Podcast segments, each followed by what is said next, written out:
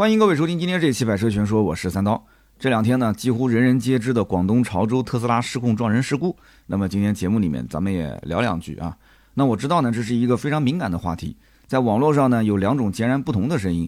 有人觉得说，这个特斯拉的车辆大概率存在刹车失灵的问题。那么也有人觉得说，这些投诉刹车失灵的车主们，他们说的是实话吗？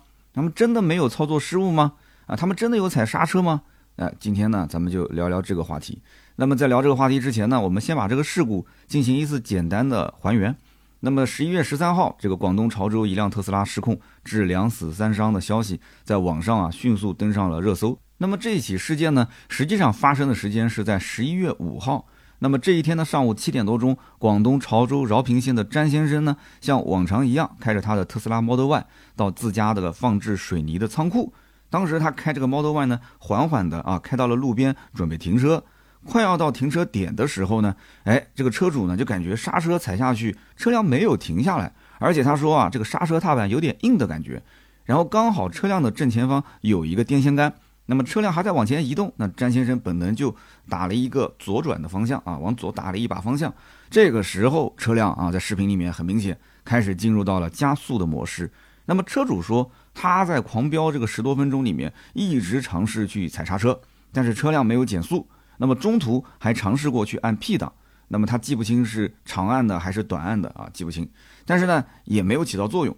在车辆狂飙的过程当中，詹先生呢，他也是尝试着避让行人和车辆，但是在一公里左右还是撞到了第一辆摩托车。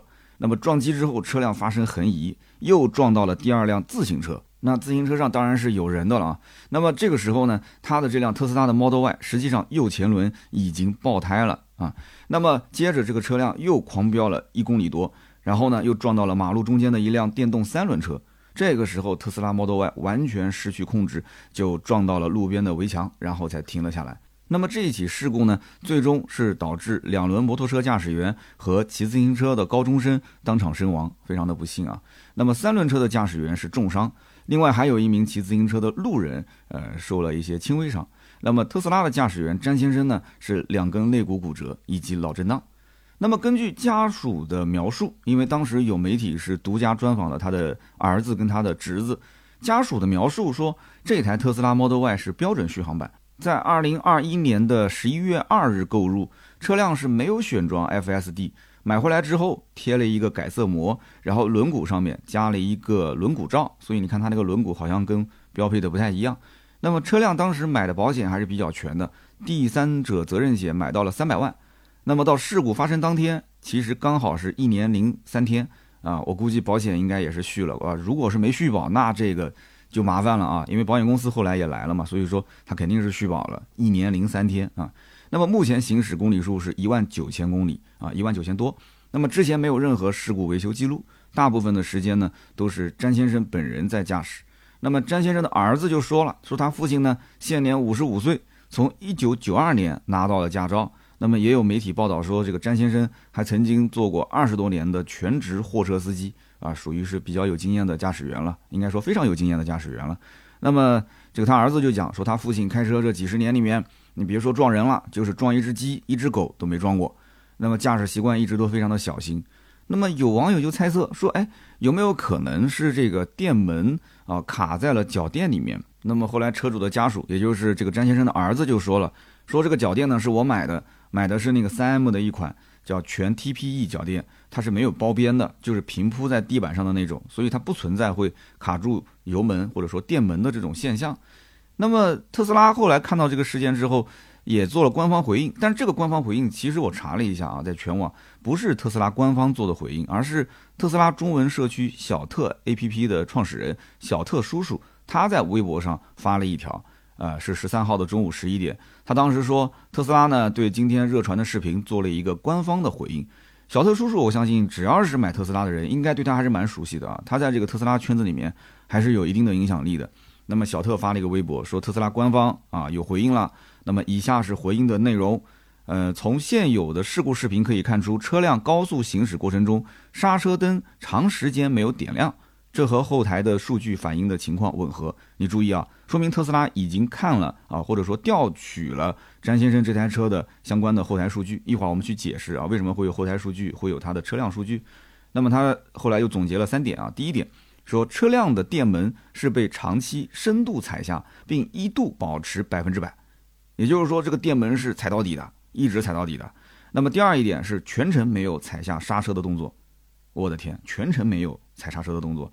第三个呢，就是行驶期间驾驶员有四次短暂的按下 P 档的按钮，又快速的松开，同时制动灯也快速的点亮并熄灭。我们在视频里面也可以看得见啊，它的高位刹车灯啊、尾部刹车灯确实也在就是这个狂飙的过程中有亮过。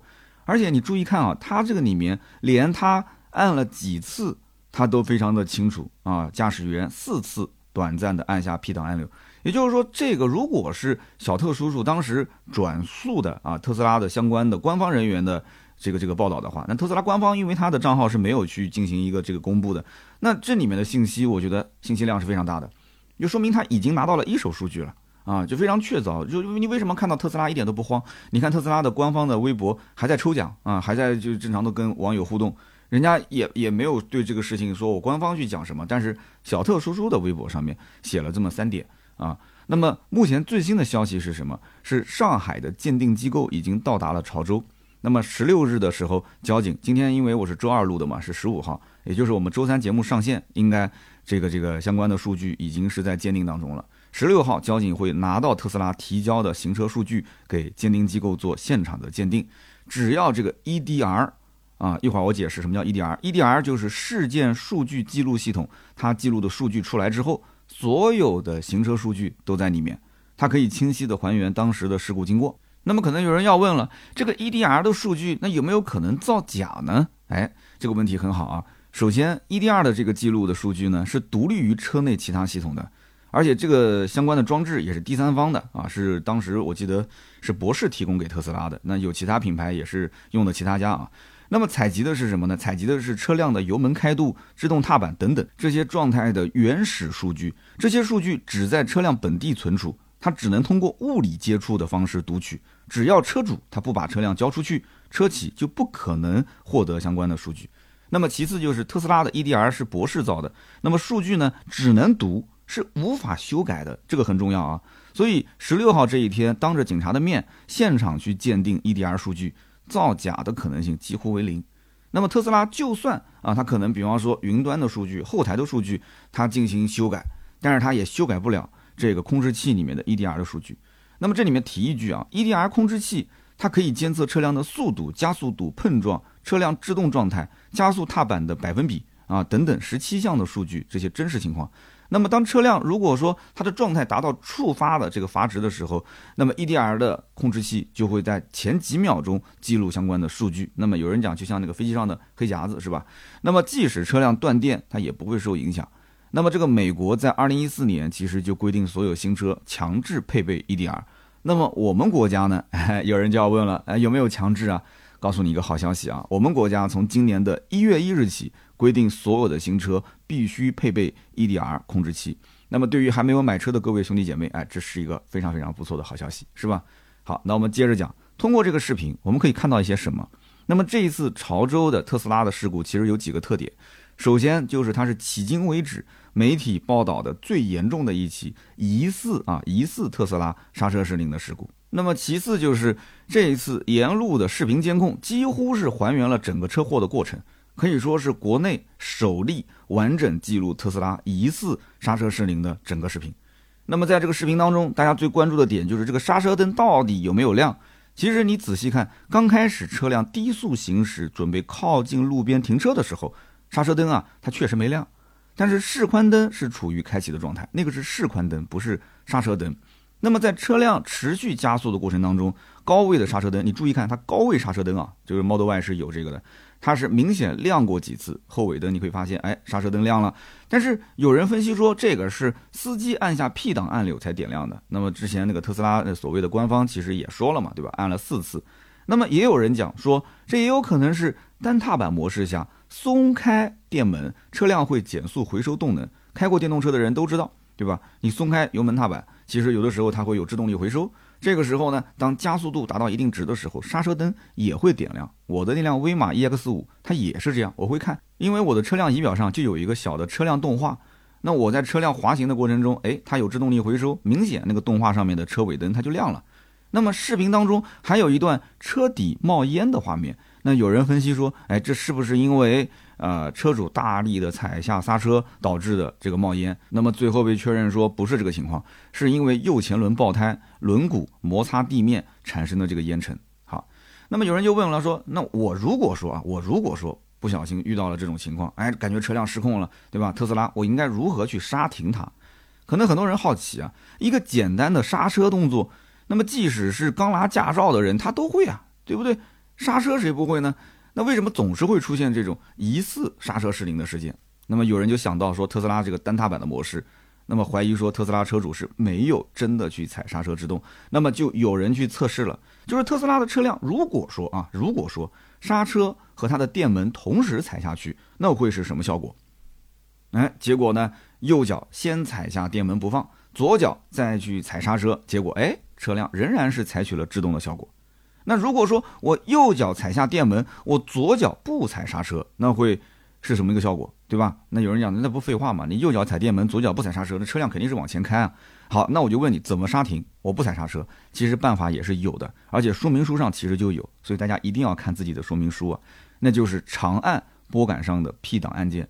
你注意看之前的那个所谓特斯拉官方的声明里面，它是短暂的按了几次，没有长按。那如果是长按 P 档的按键的话，那很多媒体也测试了一下，结果哎也是可以刹停车辆。长按 P 档，记住了啊，很多车上其实也是这样，包括有电子手刹的，你长按这个电子手刹，它其实车辆也是可以制动的。那么因此，按照常规的逻辑推断，只要驾驶员是踩了刹车的，或者是长按这个 P 档的按键，那么车辆应该都会有制动的动作。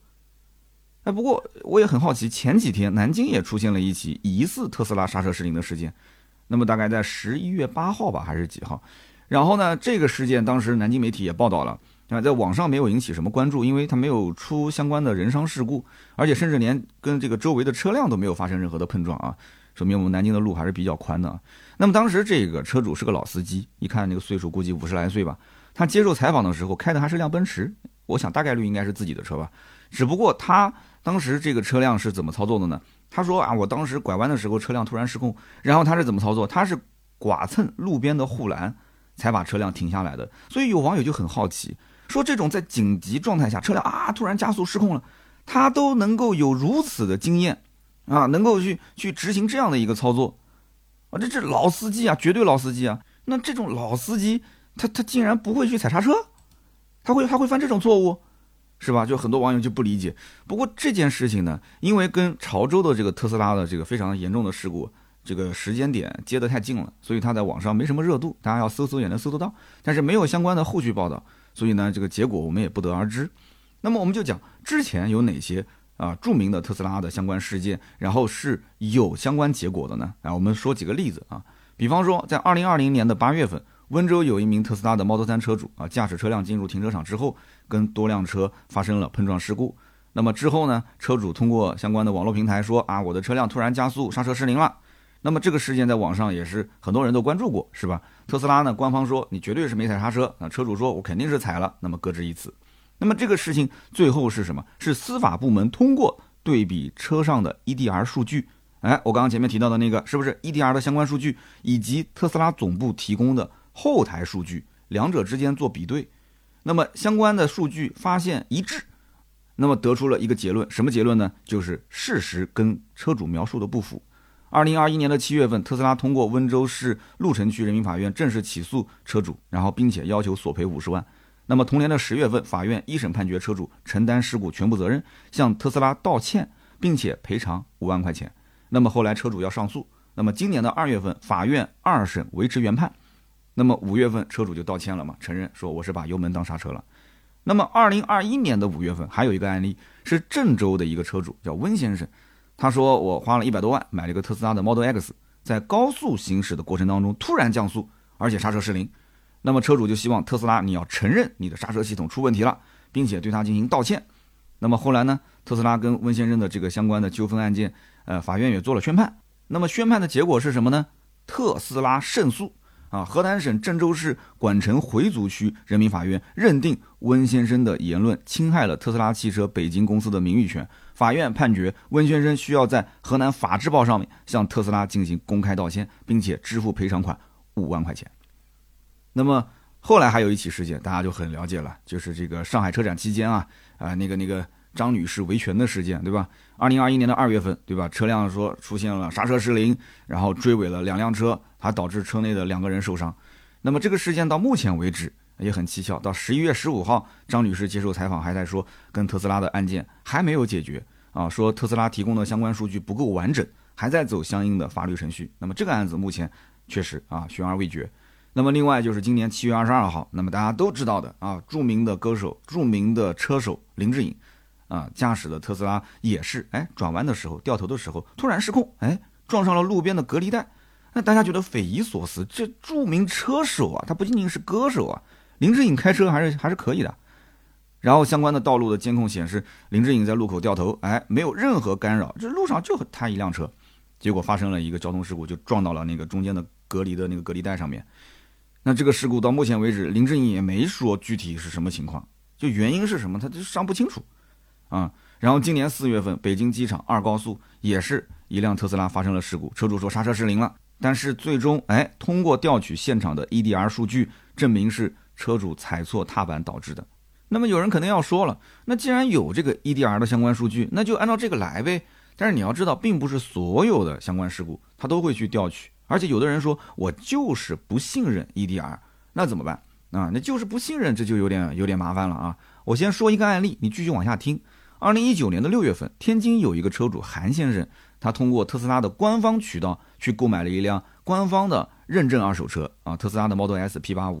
那么有人讲说，哎，官方还能卖二手车？对的，你上特斯拉的官方网站看，有很多特斯拉官方去啊直营的二手车。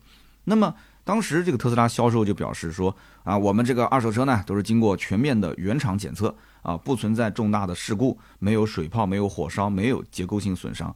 那么结果呢？啊，这个韩先生啊，在当年的八月份驾驶车辆的时候，突然出现相关的故障，刹车、油门全都踩不动了。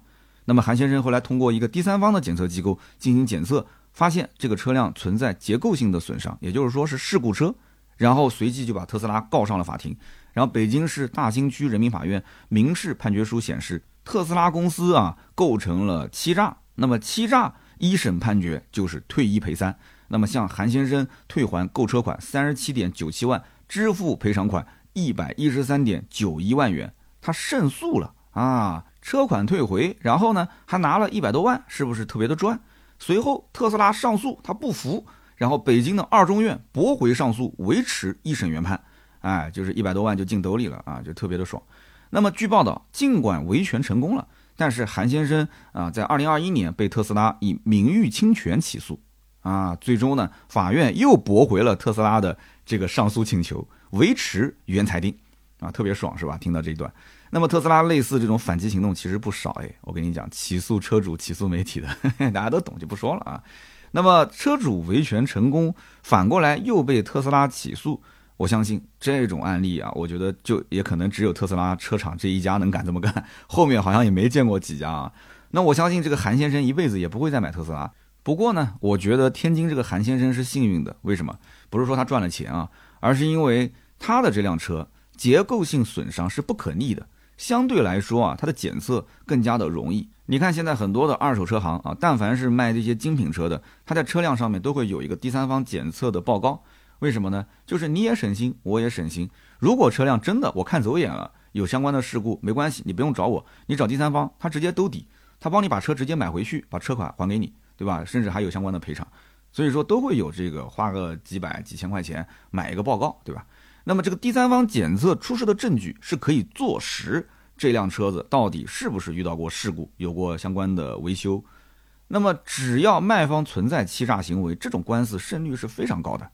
但是刹车失灵这种问题，这个难点是在于证明事故原因是特斯拉汽车失控。那么你想一想，这个失控本身。它是汽车的设计缺陷呢，还是说它是软件的 bug 呢，或者说是某些硬件的故障呢？再或者说有没有可能是一些呃这个易损件啊，呃可能长期的老化了，按道理应该在规定周期更换，你没有更换产生的相关的故障。那么这里面就涉及到非常专业的技术问题了，因为相关的这个事故如果发生的非常大的话，有的时候车辆的损伤你可能还要相关进行一些复原，对不对？所以通常需要进行专业的技术鉴定。那么二零一四年曾经就出现过丰田在美国的刹车门事件，那么一开始呢也是众说纷纭，结果非常执着的美国专家团队，我的天，一开始组了个团队，后来发现哎不是硬件的问题，然后又组了个团队说去查它的软件。那么花了十八个月的时间，对多款的丰田汽车 ETCS 里面二十八万行的源代码进行逐行的审阅，也就是说不把你搞死啊，就誓不罢休，是这种感觉。然后通过电脑模拟、实车测试，最后证据确凿的证明了凯美瑞在理论上啊，理论上啊，有超过一千万种潜在造成行驶中的汽车发生不可控的加速故障的可能性。我的个妈呀！所以你没看错啊，真的，我刚没说错，就是一千万种，没错，就是一千万种啊。那么最终丰田被判啊，对刹车问题负有责任，处以十二亿美元的罚款。所以你想想看这件事情，我们不说特斯拉是不是本身像丰田那样啊，就什么软件上出现什么什么相关的问题，我们就单说在中国拎出这样的一个团队，然后去查它查个一年半载的，你想整个上海特斯拉对吧？我就不往下说了，对不对？特斯拉这个企业。对于整个中国市场来讲，就意味着什么啊？就不细说了。所以说这种情况就是，你除非就是我跟你死磕到底，对吧？我就是，可能我脑海里面就认定你一定是有问题的，然后就是硬件查没查出问题，我就查软件，就一直往下查。那你看最后你看凯美瑞都查出来一千万种潜在造成汽车行驶中发生不可控加速故障的可能性，我的天！我当时第一次看到这个，我也是吓一跳啊。但是这个都是网上能查到的啊，都都是事实。那么有人讲说，特斯拉啊，前面提到这个单踏板模式，那么这种相关的事故是单踏板模式导致的吗？它是事故的元凶吗？那我相信没有开过电动车的朋友们，特别是这个没有开过特斯拉电动车的一些朋友，他可能对于单踏板模式他不太了解啊。那么我举个例子啊，就是说像游乐场里面的碰碰车，那很多人都玩过是吧？那么碰碰车它就是单踏板模式。有人说这单踏板也不是很高级吗？碰碰车都是单踏板，就没人跟你说它高级啊？有什么高级的？你踩下电门的时候，这个碰碰车它就往前开，是不是？那么你丢掉电门的时候，这个碰碰车是不是就停下来了？如果你这个花了钱去玩碰碰车，有的时候你玩着玩着玩着发现，哎，突然没电了，那不就断电了是吧？所以这个碰碰车就是这么个原理，它只有一个电门的踏板，它没有刹车踏板。啊，你你印象中有吗？你印象中你玩碰碰车有两个板板吗？你脚底下就一个板板，是不是？它没有刹车踏板。那么特斯拉这个所谓的单踏板模式，它就是类似这样的一个操作。当然了，这也不是说他发明的，那碰碰车早就有了，是吧？而且早在特斯拉之前，咱们国内其实宝马上的那个 i3，宝马 i3 不是现在那个 i3 啊，就是之前的那个，就是对开门的那个版本 i3，其实很早就用的单踏板模式。我当时在很多年前拍过一个视频。就当时讲解了这么一个单踏板模式，只不过无论是宝马还是特斯拉，他们仍然是要给车辆装上刹车踏板。为什么？因为法律不会允许没有刹车踏板的车辆上路啊，那怎么可能呢？那肯定要装刹车踏板的嘛。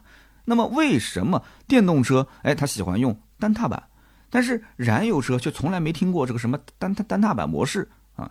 因为单踏板模式的好处是可以做到高效的动能回收。那么有人说这个动能回收我也听不懂，那我们就这么说吧，在车辆行驶过程中，你不可能一直加速啊，你总归是有减速的过程，减速过程中它的多余能量就可以进行回收，说白了就是增加续航里程。那么这个好像听起来不错诶，对吧？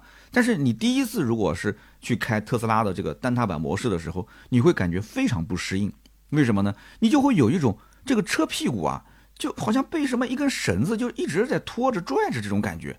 车辆开起来就一冲一冲的，啊，我曾经有一期节目也是非常详细的讲解了单踏板模式。那么单踏板模式，你刚开始开你是燃油车的司机啊，你开电动车你不习惯这种模式，你总归是想着油门一松，对吧？车子应该是滑行的状态，我就想让它停下来，我应该是踩左边的刹车。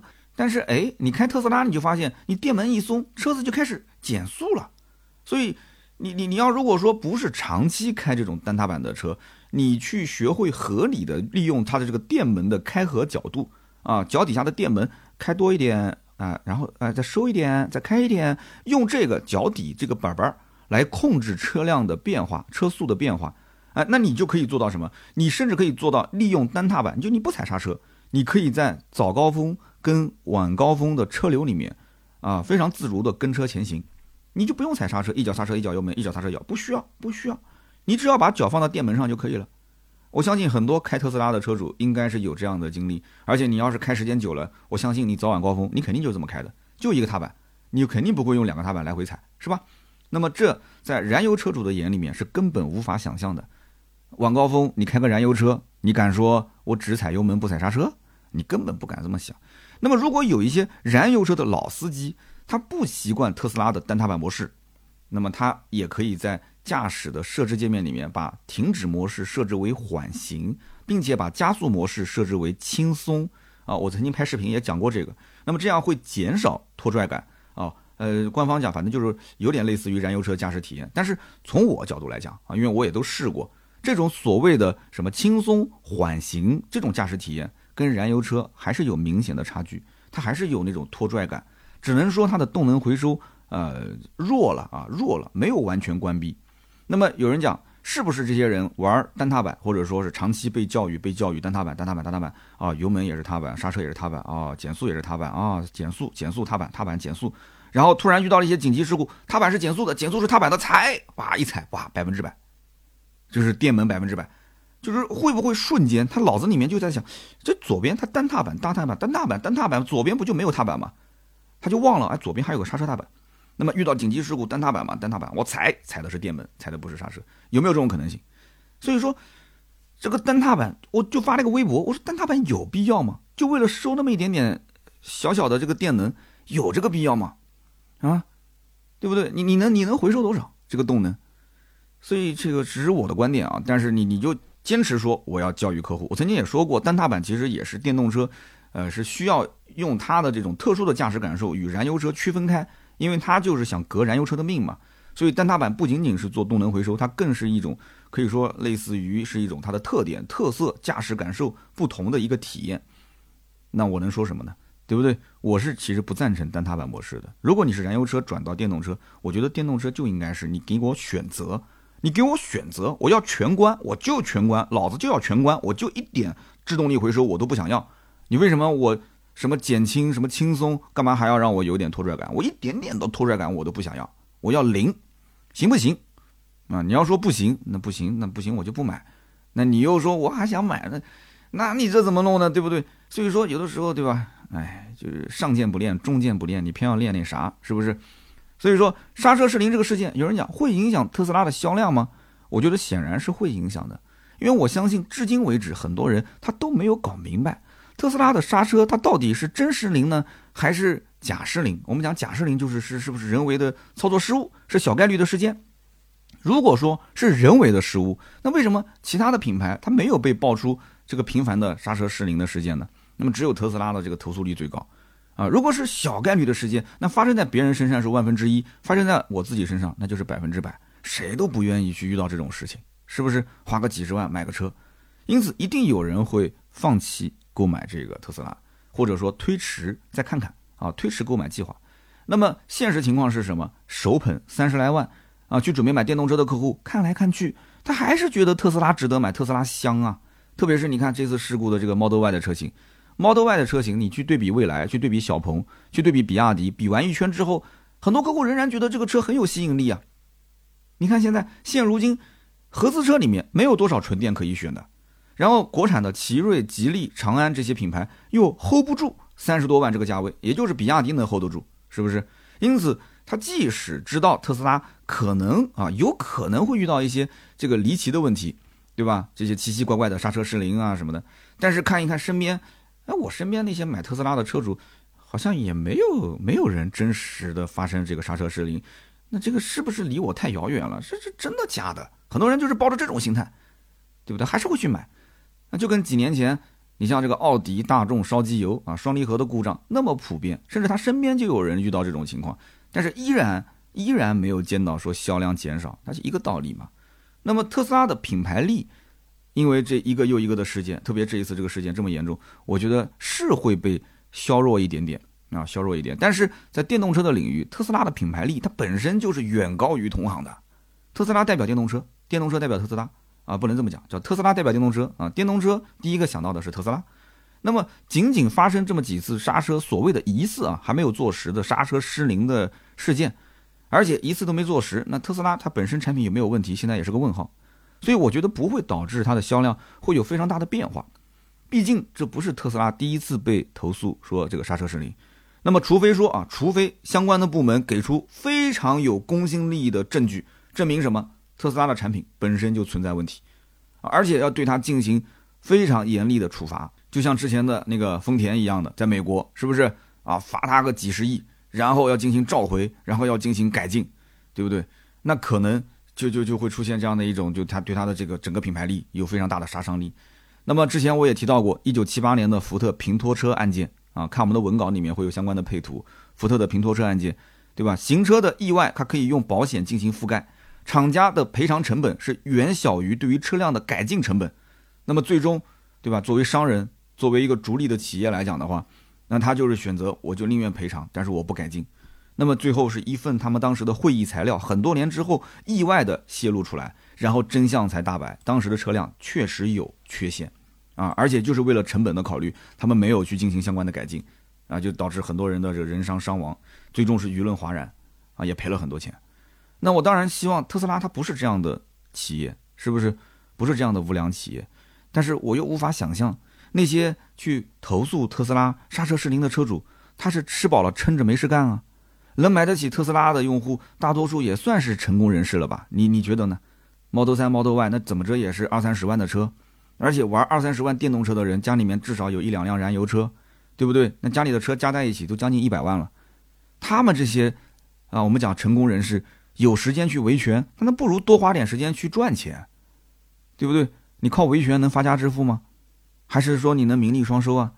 稍微有一些社会地位的人，你想一想，他其实都不愿意抛头露面的成为一个维权者啊，被曝光的维权者。一来呢是牵扯太多的成本和精力，二来呢无论结果是好是坏，他都会被人当成茶余饭后的一个谈资，他不是什么好事，是很丢面子的事情啊。人人都想成为聪明人、有素质的人、有涵养的人，他不想成为别人眼里面的疯子、傻子，甚至是骗子。你看很多的最后是吧？那个法院判决还要让你道歉，那你其实之前是不是说谎了？谁愿意当个骗子？没人愿意。所以呢，今天这期节目聊到这里呢，大家也看出来了，我只想陈述一个事实啊，我只想把一些对大家有用的关键信息整理出来，希望让看我们文章的、听我们节目的朋友们能够有所收益。那么真相肯定只有一个，那我也会关注相关的司法机构最终给出的啊这个 EDR 的鉴定结果。现在我觉得任何媒体、任何猜测，它都是多余的。我也是真心祝愿每一位听友啊平平安安出行，永远不要遇到这样的事情。好的，以上就是关于特斯拉刹车失灵事件的所有内容啊，感谢大家的收听，也欢迎大家呢啊聊聊自己的看法。我们会在每期节目的留言区抽取三位，赠送价值一百六十八元的芥末绿燃油添加剂一瓶。那么，如果身边有人对这个事件感兴趣的话，那么也是欢迎把本期节目转发到朋友圈，转发到群里面，给更多人能听到。那么每一次的点赞啊、评论、转发都是对我最大的支持。好的，那么下面呢是身边事环节。那么今天这期身边事呢，聊一聊上周六啊，组织南京本地的粉丝切磋了一下篮球，哈，聊一点开心的事情啊。那么当时来了十大几号人啊。在这种大环境下啊，还有人开了一个多小时的车，从这个高淳啊一路赶过来，挺感动的。那么大家打的也挺人情世故的，一开始啊，一开始挺人情世故的，比较收着。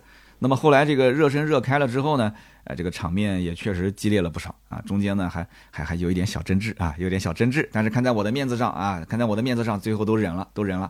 那么这里面呢，我说两个组织这次活动中发生的小事。那么这一次组织篮球活动，我是发起了一个群接龙啊，三刀这个金牛刀嘛，对吧？就我没是请客，我当时也说了嘛，请一次你不能请两次，请三次，对吧？所以干脆 A A 啊，群接龙，大家呢谁也不欠谁的。那么群接龙呢就来了十几号人，结果到了篮球场，这个管理人员啊，这个脸色不太好看了啊，拉着个脸找我谈话，说我组织的人太多了，啊，我当时就一脸懵逼啊，对吧？我是包的半场啊，然后我包了两个半小时。这个包办场我没听说过有人数的上限啊！你甭管我来五个、十个、二十个，我就只用你半场的篮球场，我又不是用你的全场或者是怎样，我就是排这个队在那边跳跳体操，我就包你两个半小时，我在那边跳操可以吧？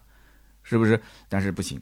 那么球场的管理员说了，说正常半场是十二个人左右啊，你超那么一两个可以，再多就不行了。啊，我也能理解，他其实算法就是按照他的这个，比方说会员价，对吧？十个人、二十个人跟你包半场的价格进行一个对比啊，超太多了，那万一你是以包场的形式，然后大家都是说我来包场的，实际上进来也不是跟你一起打，他到隔壁去打了，等于是个散客，那这个就很不划算了。但是我觉得这我跟球场管理员挺熟的呀，我一开始以为他跟我开玩笑，然后我就笑着问他，我说那那那今天现在就这样了，那你看怎么办呢？那他说你要不就包个全场啊，你们打全场。我说那不可能，你想想看，全场是讲究技战术的，我们这种业余水平，没有几个人会打全场啊，我们就是娱乐娱乐，出出汗啊，老年养生局。其实这就是一个小事，但是这件小事情呢，我觉得它也是透露出了一个做生意的本质，就是你继承事实的事情啊，比方说客户在你店里面去啊用餐啊，或者是你要服务一个客户，继承事实的事情，你就不要让客户不开心。那么我是这家球馆的老客。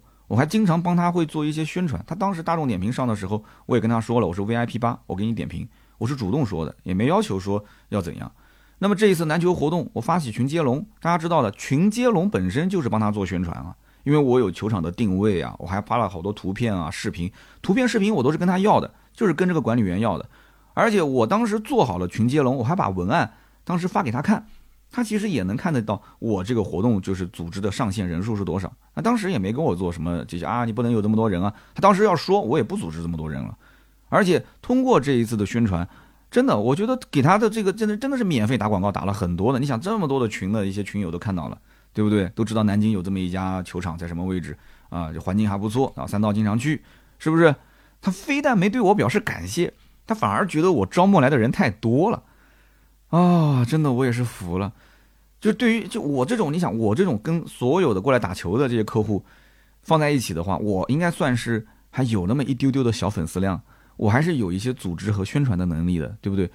我们换位思考啊，换位思考。如果我是个老板，我知道有一个球友啊，这个球友他是个小网红啊，有那么一点粉丝，也有一点哎组织线下活动的能力，那我恨不得我直接给你个终身免费打球的 VIP 卡，对不对？你一个人打球能你你对我球馆能有什么损失？对不对？我肯定是，我不说巴结你，我最起码我想办法让你能多组织一些活动，对不对？我给你打折，我给你免费，反正球场平时白天也是空着的，是吧？哎，你可以能不能，比方说，那要不晚上特别忙嘛？你白天我我球场空着，你随时来，你练练球啊，或者是组织组织活动啊，我给你免费，对吧？我球场赞助，那你新来的人多了，那自然就会有人成为常客啊，对不对？你做生意，你想你空着也是空着，对不对？你最多不就开一盏灯吗？那甚至于。我们可以坐下来聊一聊，对吧？说，哎，你是三刀吗？哎，我平时看你的内容啊，挺喜欢的。啊，你这么多粉丝，哎，你能不能给我出谋划策一下？而且这个球场还本身就是我们南京某一个非常啊挺有名的，听说是股东，我就不再说了，就说又给他打广告了，是吧？那那他本身也是网红，你更应该知道网红的整个的一个营销策略，是不是？那这个球场我们能能不能把它包装成一个网红球场，对吧？让他人气更旺一些，我可以出谋划策。我甚至可以参与你们的一些内容制作，甚至出镜都没问题，我又没什么损失，只要我有时间，我本身也爱打球，是不是？这是我可以做，而且我愿意做的事情，这是百利而无一害的，我很真诚。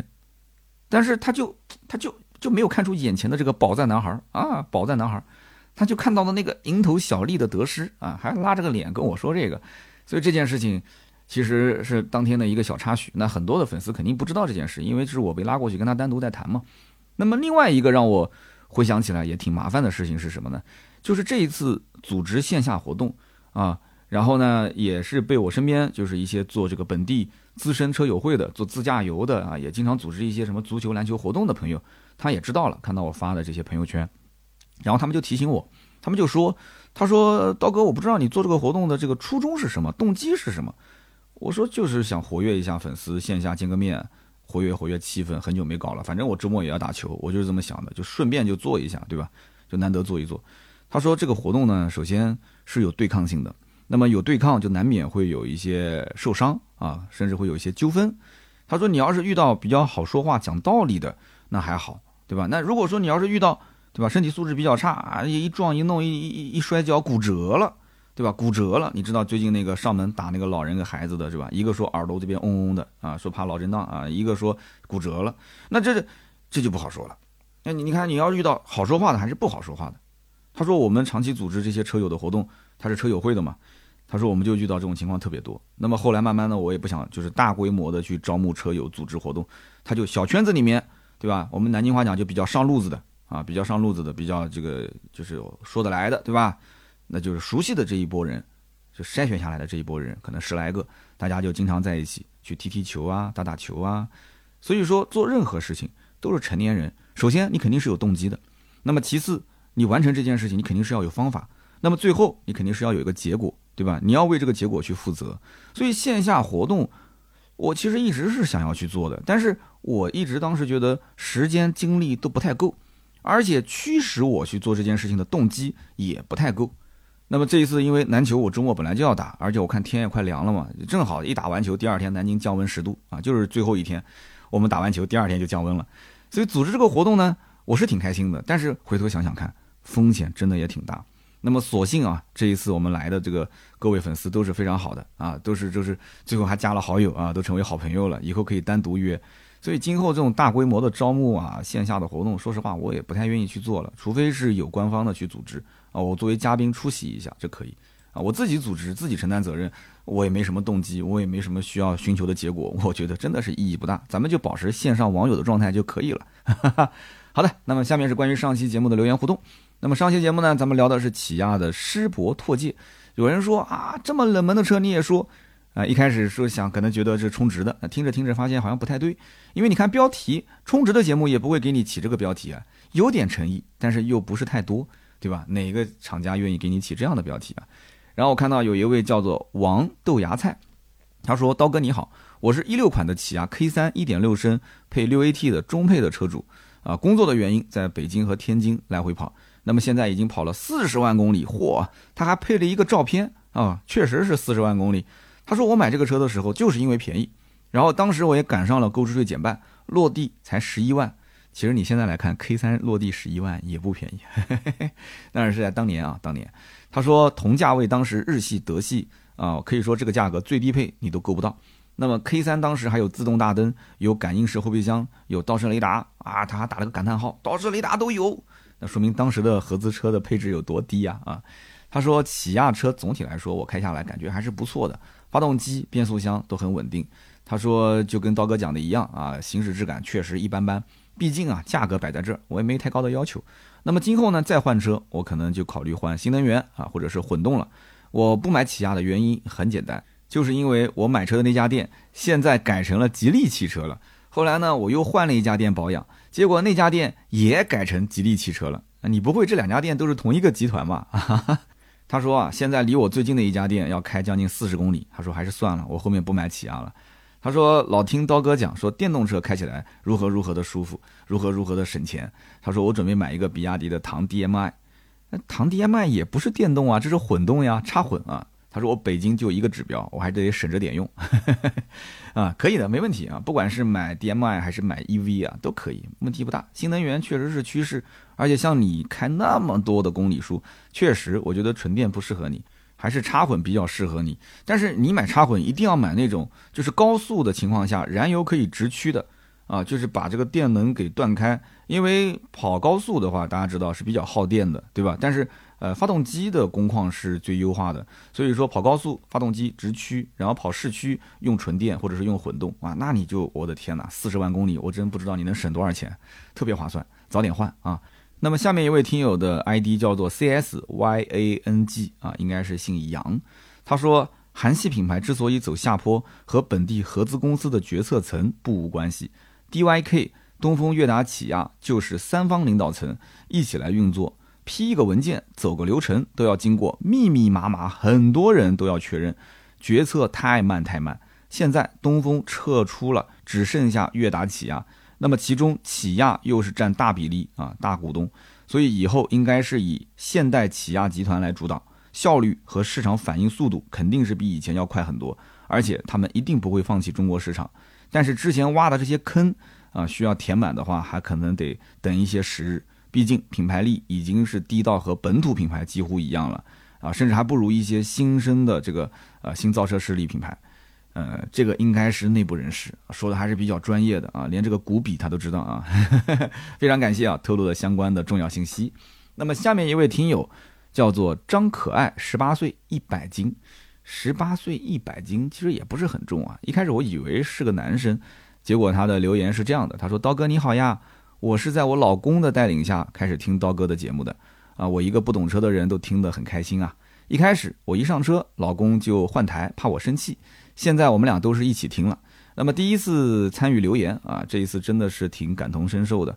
一呢是实体经济真的是非常非常难，我们是开蛋糕店的，本来呢主要是面对这个客户群体是学生啊，但是现在学生不能出校，所以对我们影响很大。我们在上海，今年的社保刚好是交到了年限，可以买房了。哎呦，恭喜恭喜！他说，但是这个疫情呢，又让我们的收入减少很多，所以压力真的好大。